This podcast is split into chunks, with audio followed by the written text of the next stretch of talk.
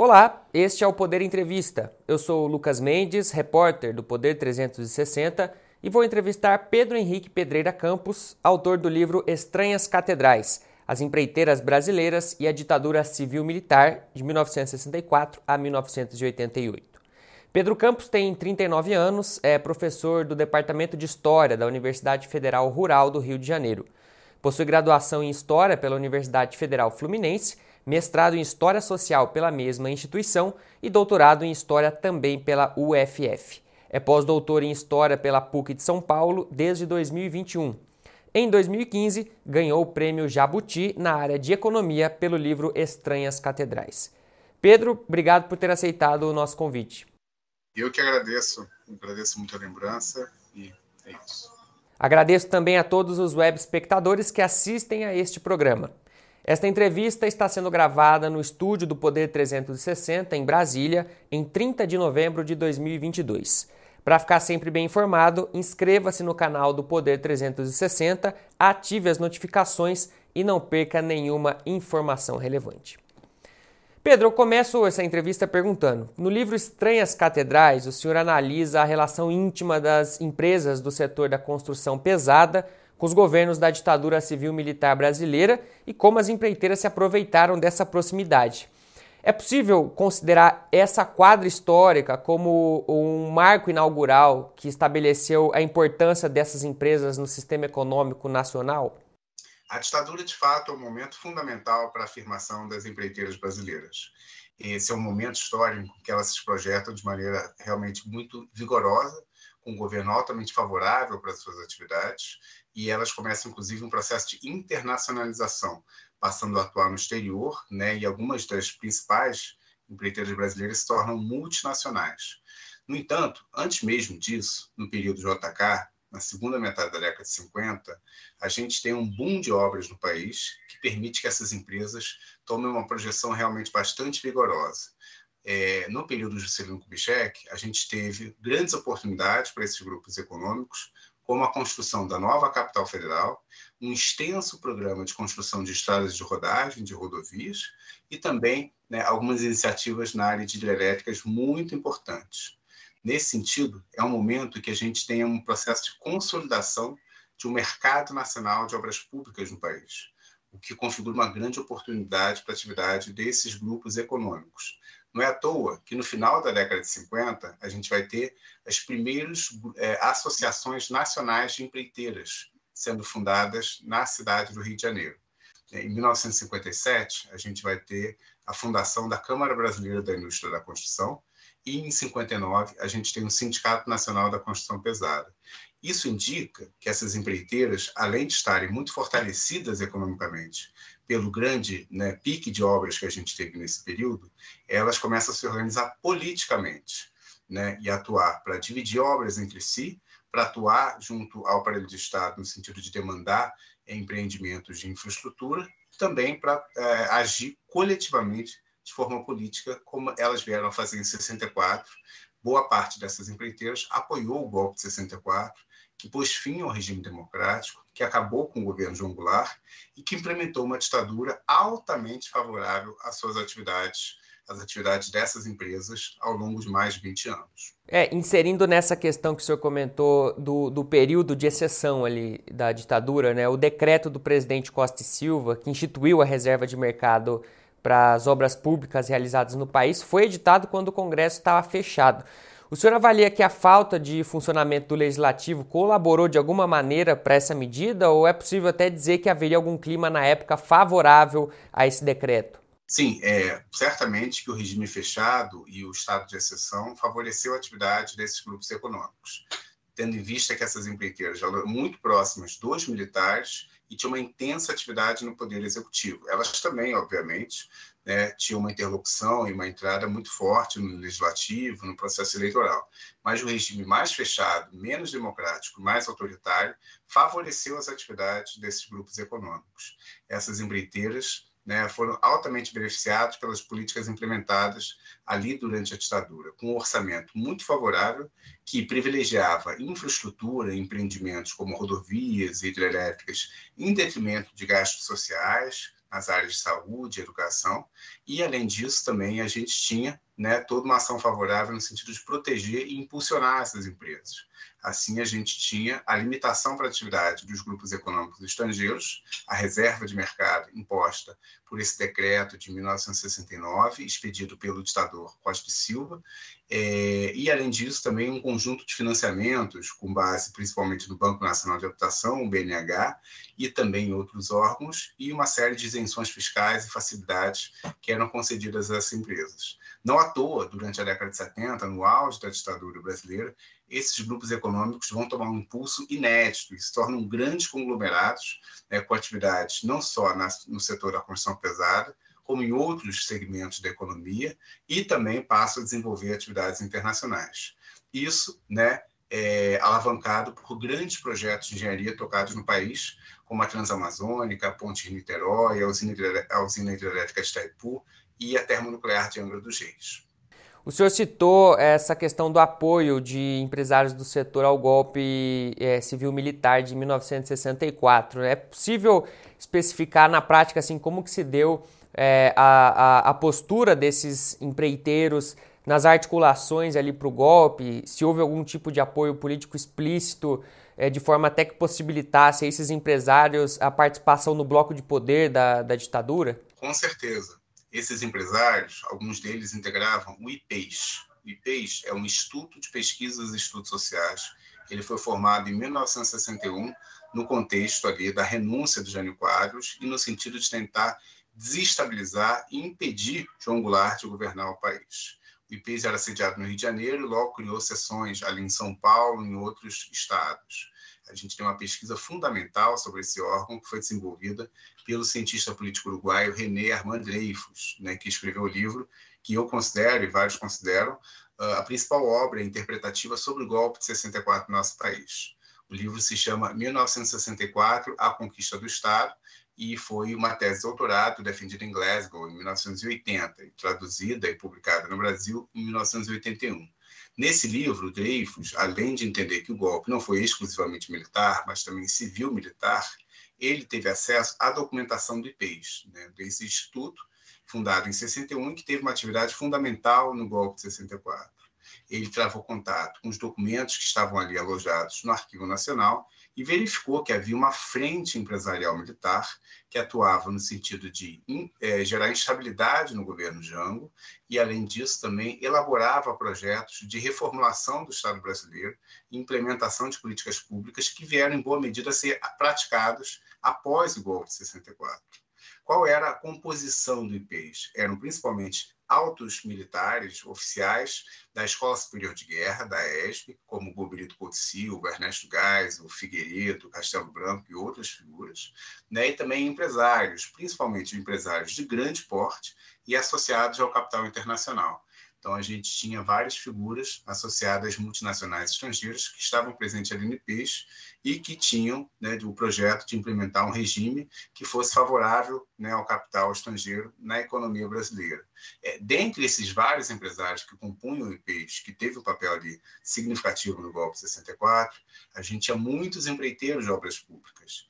E é emblemático que o presidente do Sindicato dos Empreiteiros, né, o empreiteiro Haroldo Polan, ele era um grande articulador do IPES, era um agente fundamental dentro do órgão, né, e teve uma ação decisiva no golpe de 64. Além de ser um ator né, realmente bastante importante, ele levou vários outros empresários e vários outros empreiteiros de obras públicas a colaborar e a constituir o IPES. E esses empresários não só né, participaram das atividades né, de organização do golpe de 64, desestabilização do governo João Goulart, né, e derrubada do regime democrático, como também né, compuseram o governo ditatorial. Então, são vários empreiteiros de obras públicas, dentre outros empresários, que mantiveram funções fundamentais dentro do aparelho do Estado nos mais de 20 anos do período ditatorial brasileiro. Então, é, é flagrante, a gente tem documentos, a gente tem evidências de que boa parte, muitas empreiteiras apoiaram né, o golpe de 64 e participaram da ditadura, bem como foram altamente beneficiados pelas políticas estatais, medidas e atos específicos praticados durante o período de exceção da história brasileira. Analisando agora após 1964, né, durante os governos da, da, ditadura, havia uma certa correlação de forças favoráveis ao setor da construção que permitiu essa interlocução com, com o Estado ou, ou outros setores estratégicos do país conseguiram ser beneficiados de forma semelhante? havia uma certa seletividade da ditadura em relação a alguns segmentos econômicos. Então, a gente tem uma característica da ditadura. Trata-se de uma ditadura que favorece é, os grandes grupos econômicos, as grandes empreiteiras, as grandes, é, os grandes grupos industriais, as multinacionais, né? Uh, os grupos econômicos associados às empresas estatais, eles são muito beneficiados pelas políticas implementadas após o golpe de 64 e havia uma certa seletividade no sentido de proteger alguns grupos que eram dominados pelo capital nacional em detrimento de outros. Assim, por exemplo, a gente tem uma de, é, determinação com a reformulação do sistema financeiro nacional de que todos os bancos comerciais em atividade no Brasil deveriam ser de capital brasileiro. Ou melhor, havia uma proteção, havia um certo uh, enfim, uh, protecionismo seletivo em relação aos bancos no Brasil, o que fez com que a ditadura né, ajudasse a formar grandes grupos econômicos, como, por exemplo, Bradesco, Itaú, Unibanco, Banco dos Moreira Salles e por aí vai. Esses bancos cresceram muito da ditadura, favorecidos pelas políticas estatais e por medidas específicas que né, permitiram que essas empresas adquirissem outras, comprassem, se fundissem com alguns bancos menores durante aquele período. Da mesma forma, as empreiteiras, né, é, com a justificativa de que se tratava de um setor estratégico, foram favorecidas por um protecionismo seletivo implementado durante o período ditatorial. Então, além de um orçamento altamente favorável às suas atividades, elas né, dispuseram de uma reserva de mercado que só veio a, a ter fim durante o governo Collor em 1991. Né? A gente poderia citar outros ramos econômicos específicos, por exemplo, no setor de comunicações, a gente teve um flagrante apoio né, a certos grupos econômicos em detrimento de outros. Ao passo que a gente teve a perseguição né, e a coerção moral sobre veículos como o jornal Última Hora, né, e o diário Correio da Manhã, a gente teve favorecimento né, do grupo controlado pelo Roberto Marinho, né, o Grupo Globo, que cresceu bastante durante a ditadura e teve a concessão e a facilidade para criar a Rede Globo né, durante aquele período, mesmo é, atentando contra a Constituição e dispondo de capital estrangeiro na composição, composição acionária da companhia, né, o que feria né, as leis nacionais. Uh, então, a ditadura, de fato, protegeu alguns grupos, protegeu alguns segmentos, em detrimento de outros, né, formando, né, digamos assim, é, um poder econômico muito significativo que não veio a termo após a ditadura. Pelo contrário, são grupos econômicos que mantiveram poder político e econômico, toda a projeção que dispuseram durante a ditadura, no período posterior ao regime. Analisando politicamente a situação da, do setor da construção pesada especificamente, é, houve condições para a criação de um mercado competitivo entre as empresas nacionais do setor ou as medidas adotadas no país acabaram concentrando o poder nas mãos de poucos empresários? A gente teve, durante a ditadura, um processo de concentração de capital muito significativo. Isso acontece em vários segmentos econômicos e isso se expressa também no setor da construção né, particularmente da construção pesada, que é o ramo das empreiteiras, das empresas dedicadas aos empreendimentos de infraestrutura. Então, a gente tinha um mercado muito mais pulverizado, muito mais fragmentado antes do golpe de 64. E o que a gente vai ter durante a ditadura é um processo de centralização né, de recursos em algumas empreiteiras específicas, fazendo com que a gente tenha um grande oligopólio no setor da construção pesada ao final da ditadura. Né? Durante a década de 80, a gente vai ter infraestrutura brasileira controlada por quatro companhias, basicamente, que é a Odebrecht, a Mendes Júnior, a Camargo Correia e a Andrade Gutierrez, que são as grandes empreiteiras né, brasileiras adiante, na década de 90, 2000 e até a Lava Jato, né, com a exceção ali também de Júnior, que teve um processo de submersão após né, os problemas que ela enfrentou ali no Iraque com a Guerra do Golfo. Né? No entanto, os outros grupos se mantiveram bastante poderosos. Né? Então, a gente tem né, todo um processo de concentração de atividade em algumas empresas específicas por conta né, do projeto da ditadura, que era dedicado principalmente à implementação de grandes obras, obras de infraestrutura controladas por algumas poucas companhias que concentravam boa parte do orçamento. Nesse sentido, uma grande barragem, uma é, demanda de capacidade de capital e técnica altamente relevante, como Itaipu, como Angra, como a Ponte e outros projetos, faziam com que houvesse a concentração de atividades em algumas poucas empresas. Daí o oligopólio formado ao final da ditadura. E nesse processo, várias empresas foram à falência, várias empresas foram compradas, várias empresas foram, né, digamos assim, é, encararam um processo de liquidação durante o final da década de 70 e durante os anos 80, fazendo com que houvesse, de fato, né, essa centralização de atividades em algumas poucas empresas. Isso a gente verificou no setor da construção pesada, mas em vários outros segmentos econômicos. No setor bancário, isso foi flagrante, no setor de comunicações, isso aconteceu também, e em diversas outras áreas da economia brasileira. E como que essa relação próxima entre empreiteiros e o governo se deu ao longo da ditadura? É, houve tensionamentos ou, ou, a diretriz geral de reservar o mercado para essas empresas nacionais se manteve funcional? Sim, houve tensionamentos, não havia, digamos assim, é, um atendimento de todas as empresas do setor de forma unânime. Pelo contrário, a gente nota que algumas empresas foram perseguidas pela ditadura. Algumas empresas sofreram um processo de decadência ou caso ao longo do regime mesmo nos setores, digamos assim, mais bem protegidos e apoiados pela ditadura, como, por exemplo, no setor da infraestrutura.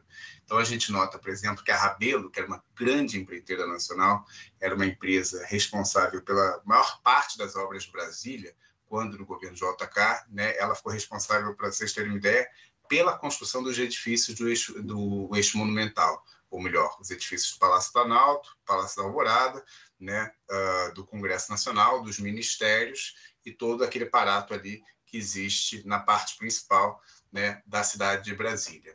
A Rabelo era uma empreiteira que seguia a figura do JK desde que o Juscelino foi, foi prefeito de BH. Então, ela fez o complexo da Pampulha, quando o, o Bichek era prefeito de Belo Horizonte, ali durante uh, as décadas de 30 e 40. Então, o que a gente tem, justamente, é essa empresa né, sendo acusada de corrupção associada ao Juscelino Kubitschek, que nunca foi provado, né, e ela sofrendo uma série de derrotas nos processos de concorrência e licitação após o golpe de 64. É uma empresa que vai submergir e que vai ter uma sobrevida muito curta ali na década de 70 em atividades no exterior. Né? Ela vai para a Argélia fazer alguns edifícios desenhados né, pelo escritório do Oscar Niemeyer que é, propôs alguns prédios bastante audaciosos, como são típicos, né, do, enfim, da arquitetura do Niemeyer, né, e as empreiteiras responsáveis francesas não se dispuseram a fazer o prédio. E o próprio Niemeyer, seu escritório, indicou a Rabelo como uma empreiteira que poderia né, fazer a Universidade de Constantino, a Universidade de Argel e outras obras que a, a Rabelo fez lá na Argélia ficarem de pé. Né? Então, esse é um caso de uma empresa que não teve sucesso durante a ditadura, ao contrário de outras, como a Camargo Corrêa, que é uma empresa estritamente associada à ditadura. Né? O Sebastião Camargo, que era dono da Camargo Corrêa, ele teve participação ali no golpe de 64, ele era próximo né, das Forças Armadas, ele era do Círculo Militar de São Paulo, ele estava envolvido no grupo de empresários associados à Operação Bandeirante, que financiava né, é, toda a força-tarefa ali que fazia, né, a, digamos assim, a perseguição e a repressão à resistência armada da ditadura. Não à toa, ele era um dos alvos de justiçamento, né, de assassinato por parte da LN do MRT, quando eles foram lá e assassinaram o Henning Boysen, né? Uh, então a gente tem uma seletividade dos grupos econômicos também, que eu acho que é algo que merece ser mencionado. Né? E, além disso, a gente tem uma situação na qual né, tem uma tensão, muitas vezes, que envolve grupos nacionais, grupos estrangeiros. Né? Uh, então, é, enfim, algumas empreiteiras estrangeiras ficam descontentes com o fato de que é imposta a reserva de mercado no país e de que grandes projetos, né, como essas grandes obras feitas durante a década de 70, ficaram, né, digamos assim, sob a exclusividade das companhias nacionais em detrimento das estrangeiras. Esse tipo de tensionamento aconteceu durante a ditadura né, e ele foi comum é, naquele período histórico. Esse caso singular que o, que o senhor citou, é, que representa essa seletividade é, entre as empresas, ele, ele de certa forma ele, ele, ele mostra uma, é, uma instrumentalização no caso ali de questões relacionadas à corrupção é, que demonstra frações, ele, contradições dentro do próprio setor da construção, né, do, do, do, do próprio bloco de, de, de construtoras à luz dessa articulação dessas empresas, desses empreiteiros com o governo ditatorial ali, no sentido de selecionar determinadas companhias, é, enfim, que poderiam continuar atuando e, e, lucrando durante, durante os anos da ditadura. Exatamente. Essas empresas, é importante ser ditas, elas eram fartamente envolvidas em episódios de corrupção. Né? Então, pagamento de propina, uh, fraudes de licitações, né? acertos prévios de concorrência, é, enfim, dentre outras práticas, aditivos durante a obra. Isso era muito comum naquela época. No entanto, a gente não tinha os mecanismos de controle por parte do Estado de Direito típico. Então, a gente não tinha imprensa livre fiscalizando esse processo, a gente não tinha o Ministério Público atuando, a gente não tinha uma Polícia Federal independente coibindo esse tipo de prática, a gente não tinha uma oposição parlamentar, uma oposição política podendo fiscalizar e podendo denunciar publicamente né, os malfeitos, as irregularidades, as ilegalidades nesse processo. Né? A gente criou realmente um ambiente completamente, digamos, censurado em relação às acusações de né, irregularidades, ilegalidades envolvendo essas empresas privadas, é, os agentes públicos e o aparelho de Estado como um todo, criando realmente um ambiente ideal para a proliferação dessas práticas. Né? Então, é, não é porque menos casos de corrupção vieram à tona que a gente tem um cenário menos corrupto. Pelo contrário, tudo aponta que né, a corrupção era mais era amplamente difundida naquela época e ela, inclusive, aumentou, se multiplicou muito, tendo em vista que há mais obras, há mais projetos e não há fiscalização, não há controle.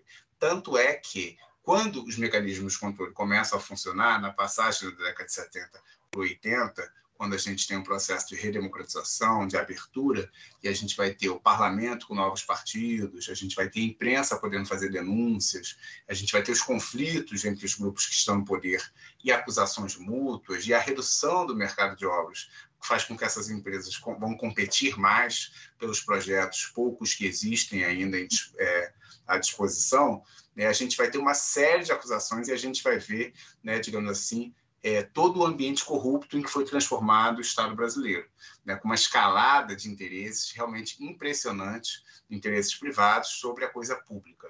Né, e era completamente deliberado a prática do pagamento de propina, do pagamento né, ah, de comissões a agentes públicos nesse processo. A gente tinha, inclusive, no auge da ditadura, alguns mecanismos que fiscalizavam, mas que não traziam a público as denúncias. Né? Por exemplo, o sistema de espionagem da ditadura, o Serviço Nacional de Informações e os outros órgãos, eles grampeavam ministros, grampeavam diretores estatais e sabiam né, do pagamento de propina, sabiam né, do desvio de recursos e de práticas corruptas mantidas por esses agentes, mas eles não né, uh, colocavam em público essas informações a gente veio a saber através de fontes posteriores desse tipo de prática. Por exemplo, o Hélio Gaspari cita no livro dele né, que o seu fim neto recebia propinas da Camargo Correia, ele era muito próximo do Sebastião Camargo, uma coisa que ele coloca no livro, a partir de fontes que o Hélio Gaspari tem, que ele conseguiu coletar ali, né, pela sua amizade com o Heitor de Aquino, com Geisel, com Goiberi. Né? Então, a gente tem esse tipo né, de situação. Então, é, é, um ambiente realmente muito favorável, né, a escalada dos interesses econômicos sobre a coisa pública né, e a multiplicação das práticas corruptas. Então, a gente vai ter realmente né, um aumento da corrupção muito significativo durante a ditadura, a transformação do Estado brasileiro em uma máquina altamente corrupta durante aquele período, o que a gente só vai vir a conhecer publicamente, de fato, durante a década de 80, em meio ao processo de redemocratização gerando, inclusive, a falsa impressão de que a gente está no processo de democratização e a gente está tendo o aumento da corrupção. É o contrário, o que a gente está vendo é o que, que se transformou o Estado brasileiro durante a ditadura? Uma máquina extremamente corrupta, né? E o que era escondido da população, a população não sabia, né? Que o dinheiro público, o dinheiro de toda a população estava sendo sugado para alguns grupos econômicos, para alguns agentes é, públicos que estavam recebendo propina dessas obras, desses empreendimentos e tudo mais. Mas nessa, na década de 80, a gente vai ver os, a multiplicação e a sucessão dos escândalos de corrupção né, que expressam, na verdade, tipo, é, digamos assim, um mecanismo estrutural que foi formado durante a ditadura, que era né, derivado dessa relação promíscua do capital privado com o aparelho estatal é, durante aquela época. É quase como que um, um, cenário perfeito assim de, da deficiência da atuação dos mecanismos de fiscalização e controle e a proliferação e o incentivo a obras públicas, né, e essa canalização de recursos e de reserva de mercado para essas empresas nacionais, né? Perfeito, é isso. A gente tem realmente o um ambiente ideal, né, para essas empresas controlarem, né, o fundo público. Né? Então, elas tinham um orçamento altamente elevado, né, obras que não tinham controle público, obras que não tinham transparência, que não tinham mecanismos de fiscalização de órgãos né, diversos.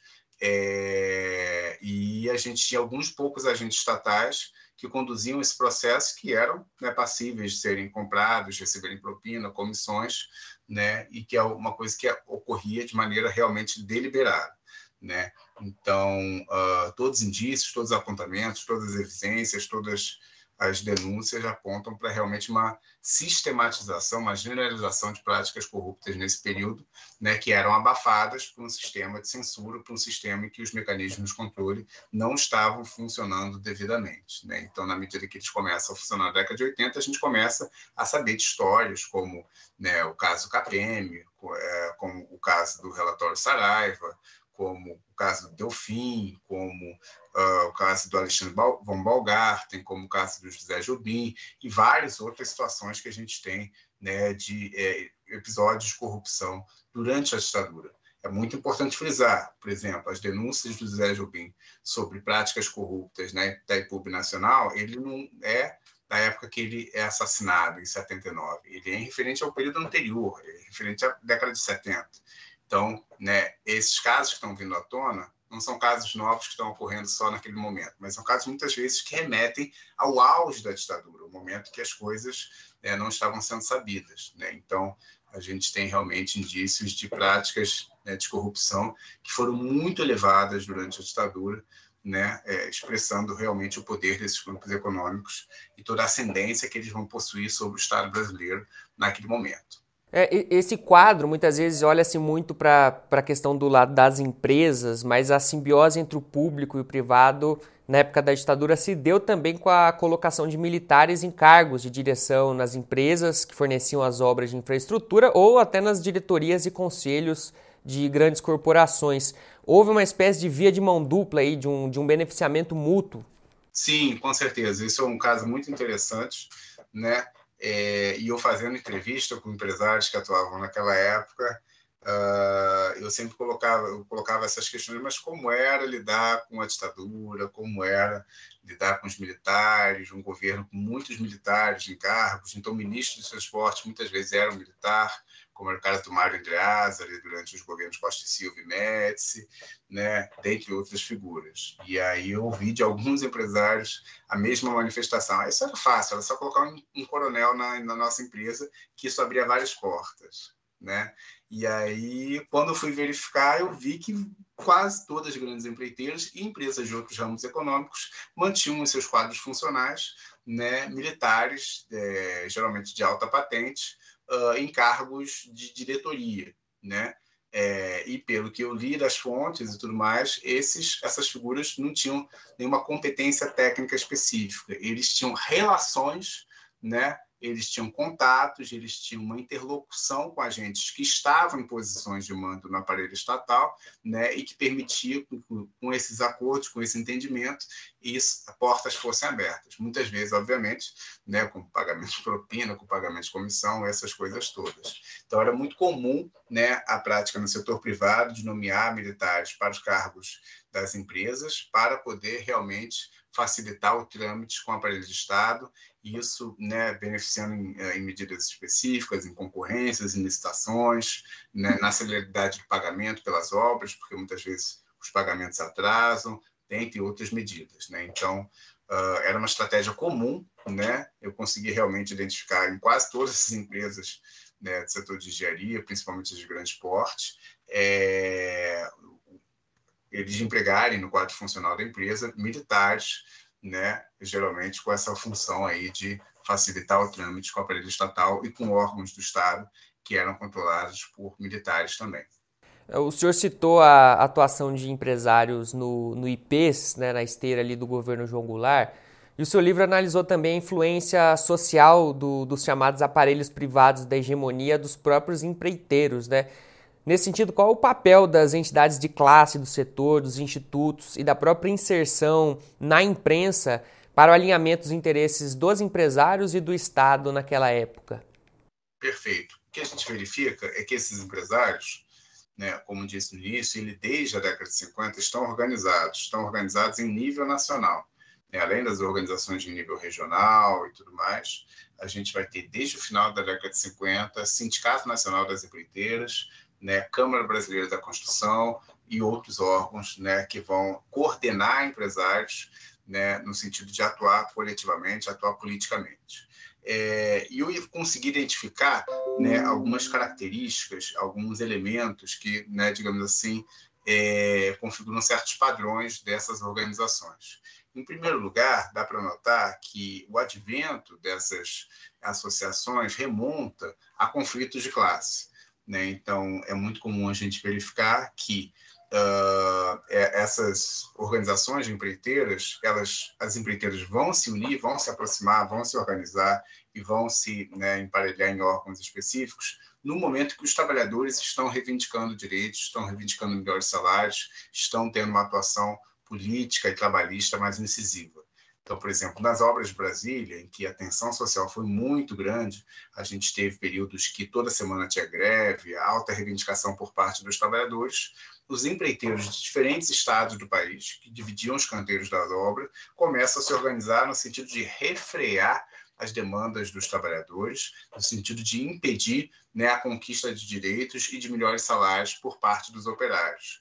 Então, muitas vezes, o advento dessas organizações remonta né, justamente ao conflito né, de classe que há entre os empresários e os trabalhadores, né, e no sentido justamente de impedir a escalada de direitos por parte dos operários do setor e também no sentido de impedir ganhos salariais maiores. Ou melhor, uma das grandes funções dessas organizações diz respeito ao dissídio coletivo, diz respeito né, à negociação salarial e negociação de direitos por parte né, dos trabalhadores. Então, é uma organização do empresariado no sentido de defender os interesses do empresariado contra né, a classe trabalhadora, é, contra, obviamente, o segmento específico ali do operariado da construção pesada.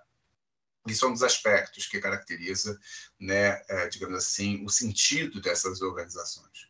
O sentido que eu, o, o, segundo que eu verifiquei e que inclusive a própria Lava Jato depois referendou como uma prática corrente até o momento recente, né, é que muitas vezes essas organizações funcionam com base é, tendo, digamos assim, no sentido de um cartel é o melhor, são organizações de empreiteiras e são um canal de comunicação entre elas no sentido de dividir obras entre os grupos econômicos.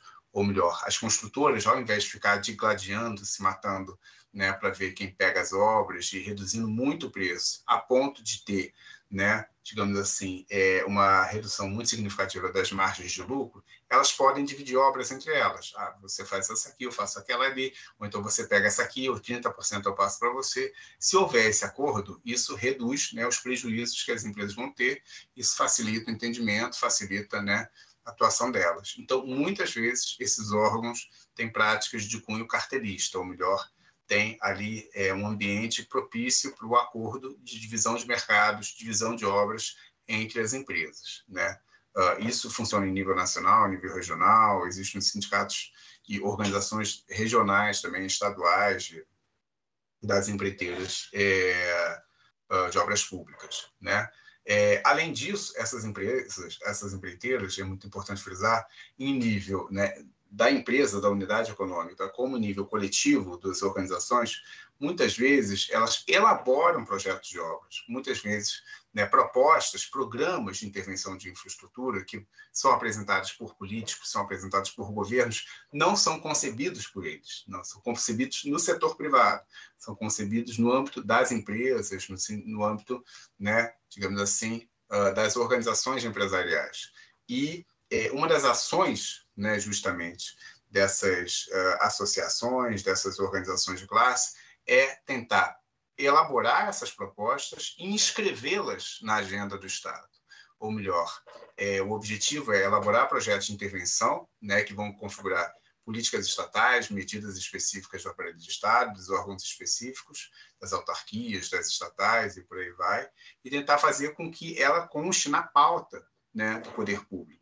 Né? E isso vai, é, tem canais para você chegar até o aparelho de Estado, quais sejam o parlamento, a imprensa e outros. Né? Então, o que a gente verifica é que esses órgãos de classe eles tentam pautar as políticas públicas. Eles tentam influenciar, pressionar por políticas favoráveis ao setor, tentando parecer que é um interesse, é uma obra que vai ser algo bom para todos, que vai ser um ganho para a população de maneira geral. Né? Então, é, existem os interesses particulares né, que tentam se expressar de forma, digamos assim, global e que são, né, digamos assim, objeto de ação específica é, desses empresários junto ao aparelho do Estado. Por fim, né, como disse previamente, é, esses órgãos também funcionam como, digamos assim, polos de ação política desses empresários. Então, o Sindicato Nacional da Construção Pesada é fundado em 59, o primeiro presidente vai ser o Haroldo Polan, e ele vai organizar os empreiteiros para apoiar o golpe de 64, né, alguns anos depois. Então, é, esses órgãos também funcionam para politizar um pouco esse empresariado, no sentido deles tomarem ações como né, é, a organização da derrubada do regime democrático brasileiro, né, em posição de um sistema ditatorial, foi o que eles fizeram em 64. No livro, o senhor relata que o processo de concentração e centralização de capitais da indústria da construção pesada durante a ditadura conformou um oligopólio no setor. Como ficou a situação do setor na época da abertura, já no governo Fernando Collor? As, as empreiteiras conseguiram manter é, de certa forma, o poder que elas tinham tal como antes? Sim, isso é muito interessante porque dá para perceber, né, uma época, uh, o próprio Sindicato da Construção Pesada, o Sinicom, ele produzia um boletim e lá eles acabavam expressando um pouco da estratégia né, da organização. Né? Eles, claramente, no processo da abertura, da transição da ditadura para a democracia, eles mudam a estratégia no sentido de tentar ampliar né, ampliar não, no sentido de manter o poder que eles conquistaram, né, e a força política e econômica que eles acabaram alcançando durante a ditadura. Então, o que a gente nota é que esses grupos econômicos né, se tornaram realmente grandes conglomerados, com uma força econômica muito significativa né, é, no país, e uh, isso ao longo da década de 70, início dos anos 80, é, esse oligopólio das grandes empreiteiras, e eles tinham toda uma ação durante o período da ditadura, principalmente o período mais fechado, ali da década de 70, em que prevalecia o AI-5, né, de uma ação muito incisiva em direção ao executivo, né, e aos ministérios, às empresas estatais, às autarquias, às diretorias dessas organizações, como também muito é, em relação aos militares. Então, tinha toda uma ação junto às Forças Armadas e junto a certos agentes militares específicos que eram objeto né, de interlocução, de procura e busca por parte desses empresários e suas organizações.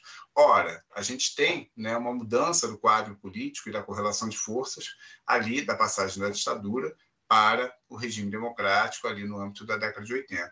E eles, no sindicato, no boletim interno, falam: é hora de mudar nossa estratégia, é hora de agir mais nas eleições, na imprensa e nos partidos.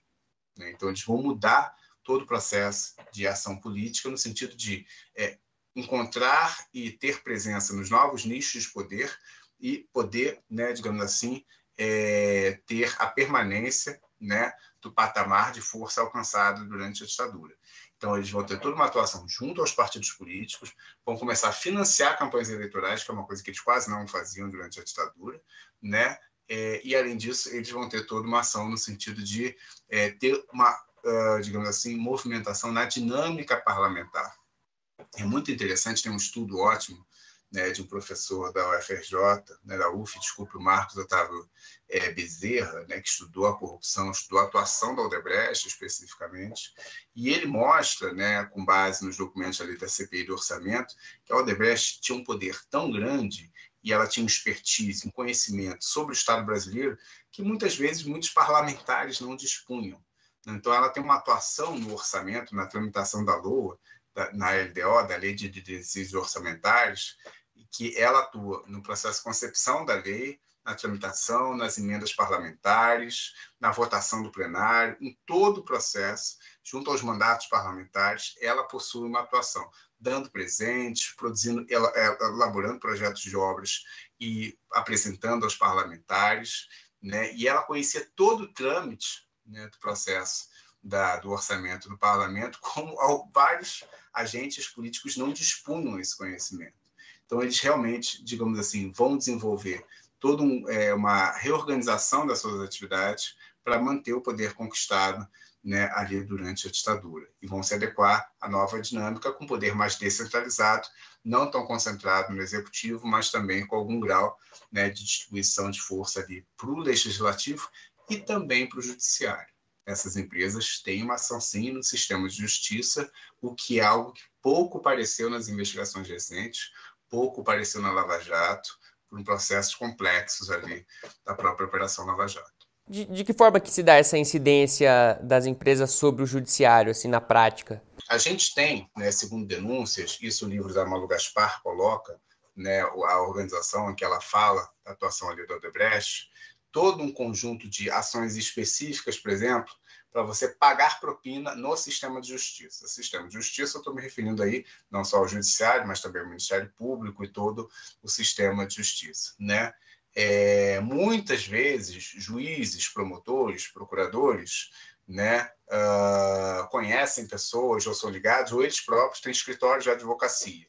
E esses escritórios de advocacia podem prestar consultorias. E essas consultorias muitas vezes têm um objeto de ação vago.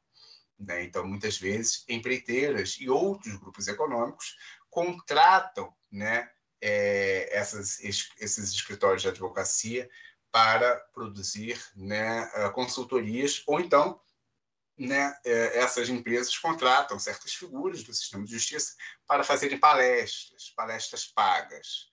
Né? Isso funciona muitas vezes para criar uma aproximação, para criar uma blindagem, para criar uma proteção para esses grupos econômicos diante de investigações, diante né, de buscas que são feitas em relação às suas práticas ilegais.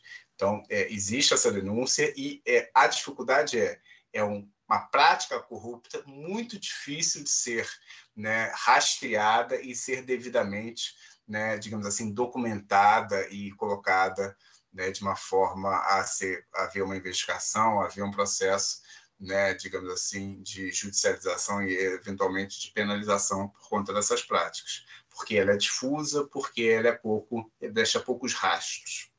Os governos civis após a ditadura não conseguiram reduzir o poder das grandes empreiteiras. Isso revela, de alguma forma, a penetração estrutural dessas empresas na economia brasileira ou houve também interesses dos governos de manterem o quadro tal como estava? Eu acho que ambas as coisas. Eu acho que a gente tem uma situação na qual né, é, essas empresas elas tinham uma presença muito significativa no poder estatal. Né, é muito importante frisar né, eu conheci um, um, um jornalista norte-americano muito bom, né, da, da, Bloomberg, que ele conseguiu fazer uma entrevista com a alta diretoria da Odebrecht, o Alex Quadros, né, e ele passou para mim a entrevista, é realmente formidável, assim, e é muito sincero, muito, né, digamos assim, uh, limpo que eles falam. Né? Perguntar, ah, vocês têm atividade com algum governo específico, com o governo A, B ou C? Vocês têm uma ação mais forte no PSDB, no PT, no Lula, no Fernando Henrique? Não, nossa ação é no Estado. E é verdade isso, e é sincero. Né? Eles não estão interessados em ter uma relação específica com o PT, com o Lula e tudo mais. Essas empresas, elas são suprapartidárias, elas são apartidárias.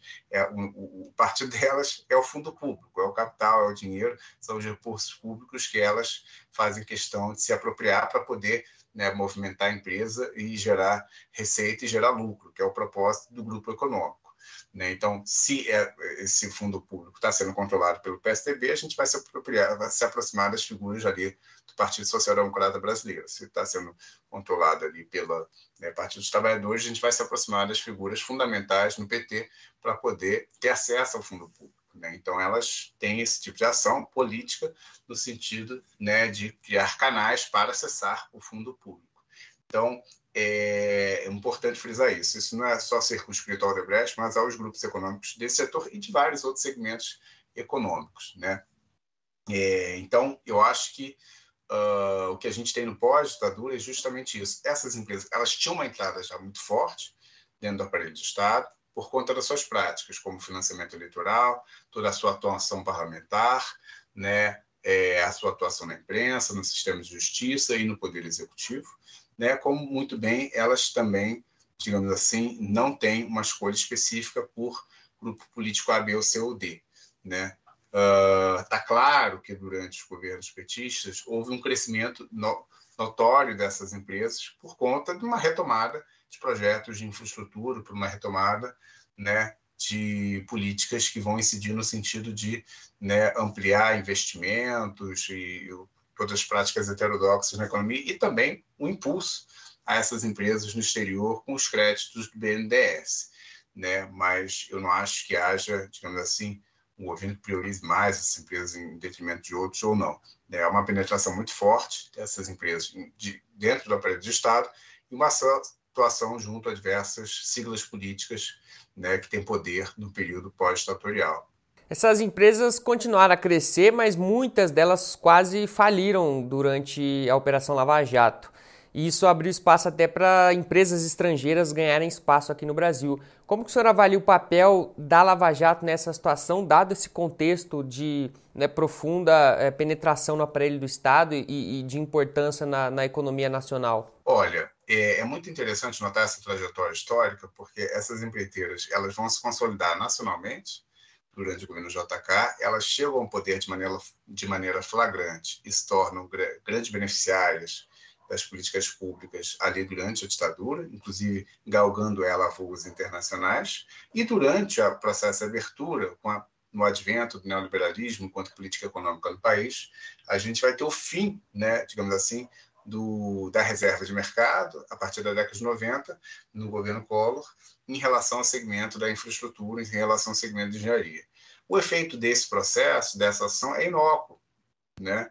Então, o Collor, quando ele vai abrir o mercado, isso é, não tem, digamos assim, consequência alguma, tendo em vista que o setor era controlado por essas empreiteiras e elas eram tão poderosas em termos políticos, técnicos de capital, que elas, pelo poder delas, pelo tamanho delas, blindavam qualquer incursão mais forte por parte dos grupos estrangeiros na economia brasileira. Isso também combinado a uma situação, principalmente na década de 90, de pouquíssimos investimentos na área de infraestrutura no país, o que fazia com que não fosse muito interessante para grupos internacionais virem investir aqui na economia brasileira. Né? É, o que ocorre é que com a Lava Jato a gente vai ter grandes filões criados ali na primeira e segunda década do século XXI, como o pré-sal, grandes investimentos em alguns segmentos específicos, e a gente tem uma situação na qual né, é, a Operação Lava Jato realmente vem com uma força né, muito violenta sobre esse setor. Né? É, a minha leitura é muito negativa sobre o processo como ele foi conduzido. Se havia corrupção, né, e claro que havia deliberadamente, né, nesse segmento da infraestrutura, na relação das empresas com o aparelho de Estado, essa corrupção deveria ser combatida, deveria ser punida. Né? É, não com a destruição de empresas, não com a destruição de empregos e não com né, a, enfim, a detonação de cadeias produtivas inteiras da economia brasileira. Né, o processo de desemprego no setor, no pós-Lava Jato, é realmente aviltante. Né? A quantidade de empregos perdidos, de pessoas que ficaram né, sem ofício de trabalho no pós-Lava Jato, é realmente um negócio muito intenso. Então, a gente teve uma destruição é, não dos empresários, não, é, digamos assim, dos grupos corruptos, né, mas dos empregos da própria economia brasileira e do setor de infraestrutura do país, que foi devastado né, pela força destrutiva da Operação Lava Jato. Né? Então, eu acho que a forma como se combateu a corrupção foi uma forma altamente destrutiva e nada, digamos assim, uh, criadora de um novo ambiente, menos corrupto, coisa assim né? pelo contrário. Então, é, a gente teve realmente um processo de devastação, com uma penalização das empresas que as torna pouco competitivas, porque se a empresa vai ter que pagar né, tipo uma multa de bilhões de dólares, ela vai submergir em relação a outros grupos econômicos que não precisam pagar uma dívida como essa. Né? Sendo assim, a gente tem ali naquele momento, com a Operação Nova Jato, a quebra da barragem, né? É, o estouro ali da, da barreira de proteção que existia em relação ao setor de infraestrutura brasileiro. E como essas empreiteiras nacionais elas foram desestabilizadas enfraquecidas, é, e algumas né, chegam à falência e tudo mais, a gente aí sim vai ter, né, digamos assim, a oportunidade para os grupos internacionais entrarem com muita força no setor de infraestrutura brasileira, né, passando a rivalizar e até superar né, é, as empresas brasileiras em alguns projetos. Tem, tem um caso clássico, né? a State Grid, uma empresa chinesa que vai fazer o linhão de Belo Monte. Não é uma obra qualquer, é né? uma linha de transmissão que sai lá de Belo Monte e vem até o Sudeste, é um projeto bilionário, né, de grandíssimo porte e que, em outro momento histórico, seria né, inevitavelmente feito por uma empresa nacional, né, com é, retenção de lucro no país, com criação de empregos né, exclusivamente aqui e tudo mais, mas vai ser feito por um grupo estrangeiro. Né?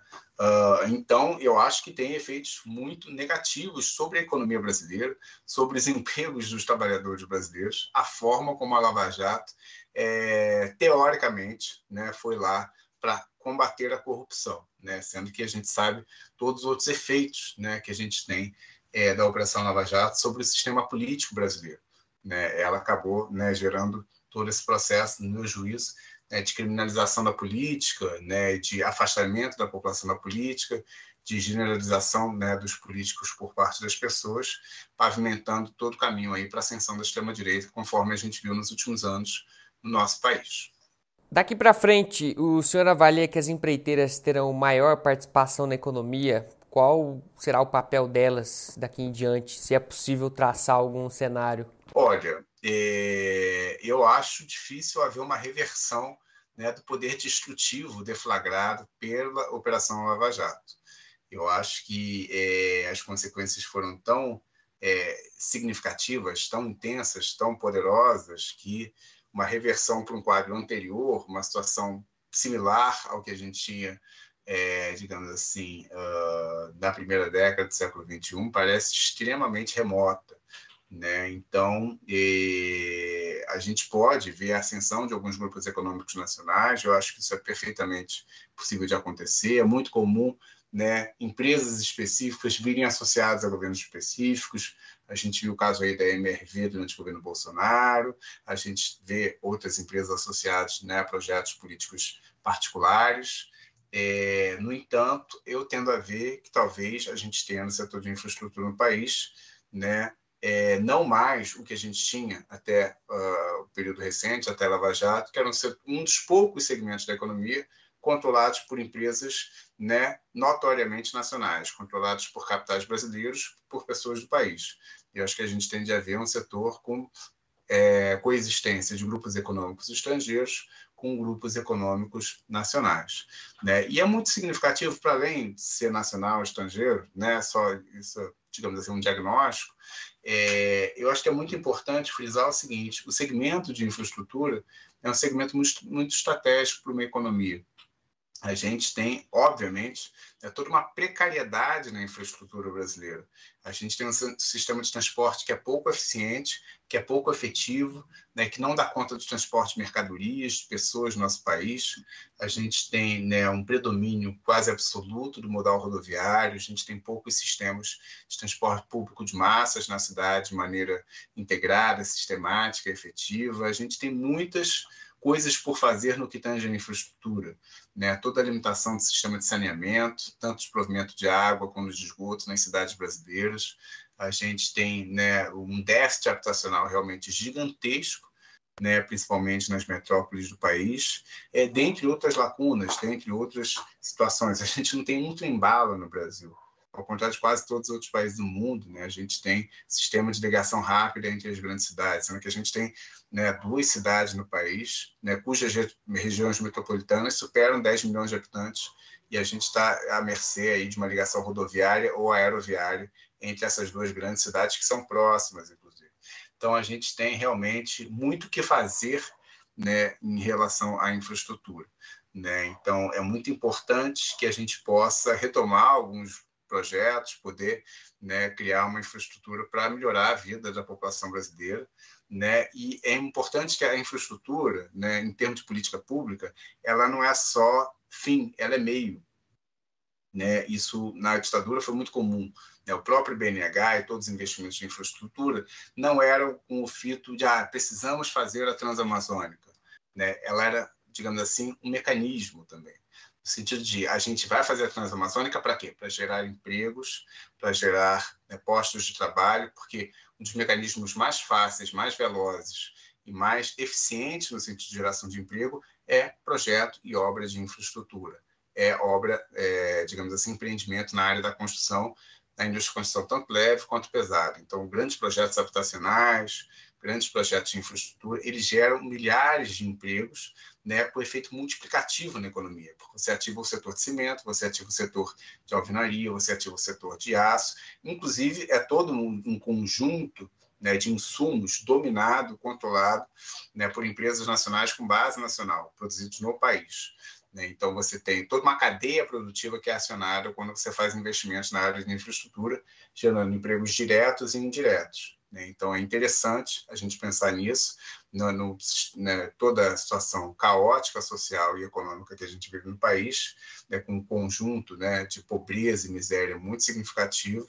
É claro que a gente precisa de um apoio emergencial para as pessoas que estão aí no processo de fome e tudo mais, mas, é, em paralelo a isso, seria interessante criar mecanismos para geração de empregos inclusive, né, para poder empregar essas pessoas e poder implementar projetos que são do interesse da população brasileira, principalmente nos segmentos mais pobres, como essas iniciativas como né, sistema de saneamento, escolas, creches, que são coisas que a população brasileira precisa em termos de serviços públicos né, de qualidade de forma universal. Chega ao final esta edição do Poder Entrevista. Em nome do jornal digital Poder 360, eu agradeço ao Pedro Campos. Eu que agradeço também, queria dizer que foi uma satisfação dialogar com vocês e fico à disposição para qualquer eventualidade, né, é, que eu puder ajudar. Agradeço também a todos os web espectadores que assistiram a este programa. Essa entrevista foi gravada no estúdio do Poder 360 em Brasília em 30 de novembro de 2022. Para ficar sempre bem informado, inscreva-se no canal do Poder 360, ative as notificações e não perca nenhuma informação relevante. Muito obrigado e até a próxima.